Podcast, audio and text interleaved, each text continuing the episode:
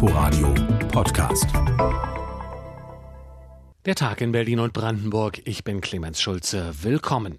Schwierige Beratungen im Kanzleramt, wie es weitergehen soll in der Corona-Krise. Die Ministerpräsidenten der Länder und die Kanzlerin versuchen in langen Beratungen irgendwie einen Total-Lockdown wie im Frühjahr zu vermeiden. Denn den können wir uns im wahrsten Sinne des Wortes nicht leisten. Und es wird auch neue Beschränkungen geben, aber eben keinen Lockdown. Eine bundesweite Sperrstunde für die Gastronomie, Kontaktbeschränkungen auch im privaten Bereich, und zwar schärfere Kontaktbeschränkungen als bisher, eine erweiterte Maskenpflicht und noch einiges anderes. Klar ist, es wird für uns alle ein schwierigerer Herbst als erhofft. Und das jetzt auch in Brandenburg, denn die Infektionszahlen steigen spürbar. Die Entwicklung zeigt sich nämlich jetzt auch in Landkreisen, die bisher von Corona weitestgehend verschont geblieben sind, wie die Prignitz zum Beispiel. Dort wurden jetzt erstmals wichtige Warnwerte überschritten, berichtet RBB-Reporter Björn Hasewendt aus Perleberg. Im Kreis drohen nun verschärfte Maßnahmen, zum Beispiel bei der Maskenpflicht, sagt Danuta Schönhardt, Bereichsleiterin Gesundheit in der Kreisverwaltung. Und zwar dahingehend, dass in allen Gaststätten Mund-Nasen-Bedeckung zu tragen ist, dass in Büro- und Verwaltungsgebäuden Mund-Nasen-Bedeckung zu tragen ist und dass Nutzerinnen und Nutzer von Personenaufzügen auch Mund-Nasen-Bedeckung tragen müssen. Allerdings greifen die Maßnahmen erst, wenn das zuständige Robert-Koch-Institut die Inzidenzzahl bestätigt, also in der dortigen Statistik ein Wert von 27 neuen Fällen in den letzten sieben Tagen erscheint. 27 statt 35, da die Prignitz nur rund 76.000 Einwohner hat. Das könnte in ein bis zwei Tagen passieren. Dann gäbe es auch Einschränkungen bei Feiern. So wären sie im privaten Wohnraum mit mehr als 25 Personen verboten, in öffentlichen oder angemieteten Räumen bei mehr als 50 Teilnehmern. Landrat Thorsten Uhr. Familienfeiern letztendlich sind in dieser Zeit ein Risiko und deswegen sollte ein jeder überlegen, ob er in dieser Zeit unbedingt dann diese Familienfeier dann auch durchführen muss. Das zeigt sich auch an den aktuellen Corona-Fällen. Allein 14 gibt es in der Prignitz aufgrund einer einzigen Geburtstagsfeier. Die Kreisverwaltung ruft deshalb alle Prignitzer auf, weiterhin die Abstands- und Hygieneregeln einzuhalten und vor allem Kontaktlisten zu führen, damit im Ernstfall alle Betroffenen schnell informiert und getestet werden können. Soweit aus Perleberg Björn Hase-Wendt. Die Durchführung von Infektionsschutzmaßnahmen ist absehbar nicht mehr sichergestellt. Zitat Ende. So steht es laut aktuellen Medienberichten in einem Lagebericht des Bundesgesundheitsministeriums und gemeint ist dabei Berlin. Die Hauptstadt habe Engpässe etwa bei der Nachverfolgung von Infektionen gemeldet, sprich die Bezirke kommen nicht mehr hinterher.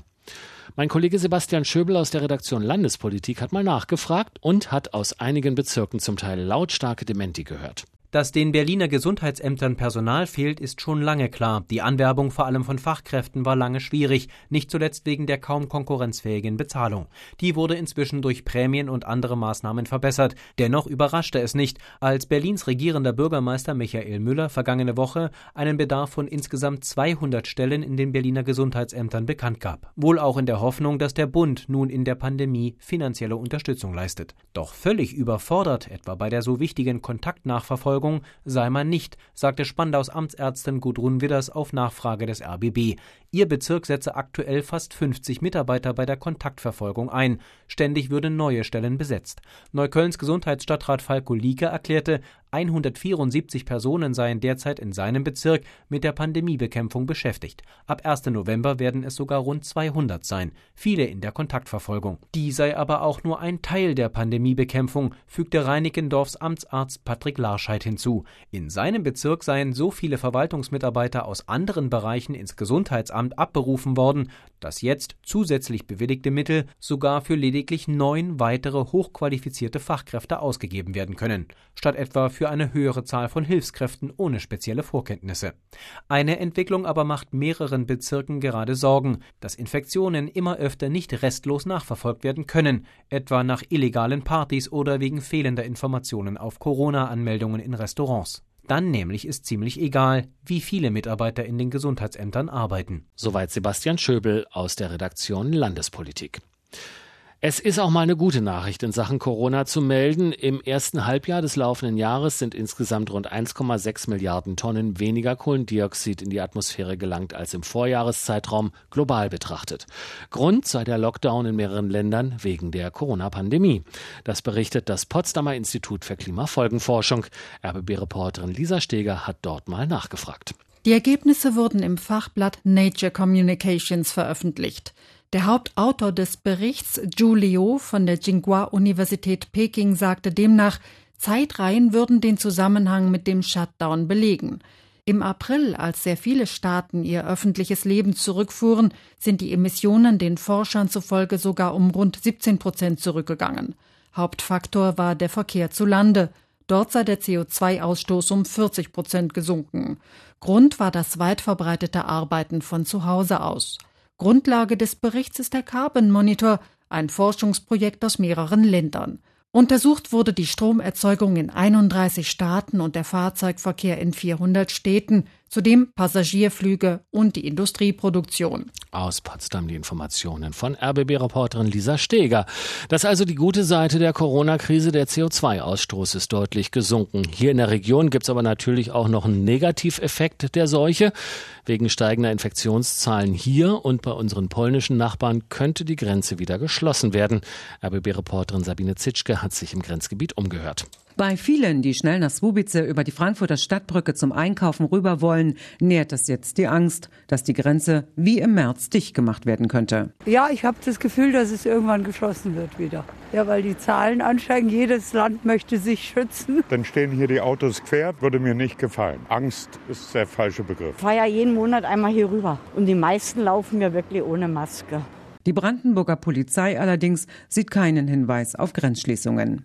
Äh, gegenwärtig äh, gibt es äh, nicht den geringsten Hinweis bei uns, äh, dass sowas von polnischer Seite vorgesehen ist. Betont Polizeidirektor Ulf Buschmann. Er ist der Polenkoordinator der Brandenburger Polizei. Buschmann gibt aber zu bedenken. Allerdings muss man natürlich auch dazu sagen, dass so eine Entscheidung immer relativ kurzfristig äh, getroffen wird. Die Ostbrandenburger Wirtschaft ihrerseits zeigt sich entspannt. Uwe Hoppe von der Frankfurter Handwerkskammer setzt auf ein verständiges Miteinander mit den Nachbarn. Weil sie ganz einfach ihrer Wirtschaft wesentlich mehr schaden, als jetzt der deutschen Wirtschaft schaden würden. Aber ich denke daran, dass der gesunde Menschenverstand, aber auch die volkswirtschaftliche Notwendigkeit eine Schließung verhindern wird. Das sagt Uwe Hoppe von der Handwerkskammer Frankfurt oder die Hoffnung stirbt also zuletzt der Beitrag von Sabine Zitschke. Und dann kommt da jetzt auch noch die Grippe dazu. Bundesgesundheitsminister Spahn hat besonders ältere Menschen und Angehörige von Risikogruppen dazu aufgerufen, sich impfen zu lassen. Aber stehen überhaupt genug Impfdosen zur Verfügung? Inforadio-Reporterin Lisa Splanemann hat die Einzelheiten. 26 Millionen Impfdosen. So viele stehen in diesem Jahr für die rund 80 Millionen Deutschen zur Verfügung. Experten fürchten in diesem Jahr einen Engpass bei Grippeimpfungen. Die Grippewelle beginnt meist im Januar und dauert rund drei bis vier Monate. Die Impfung wird ab Oktober empfohlen.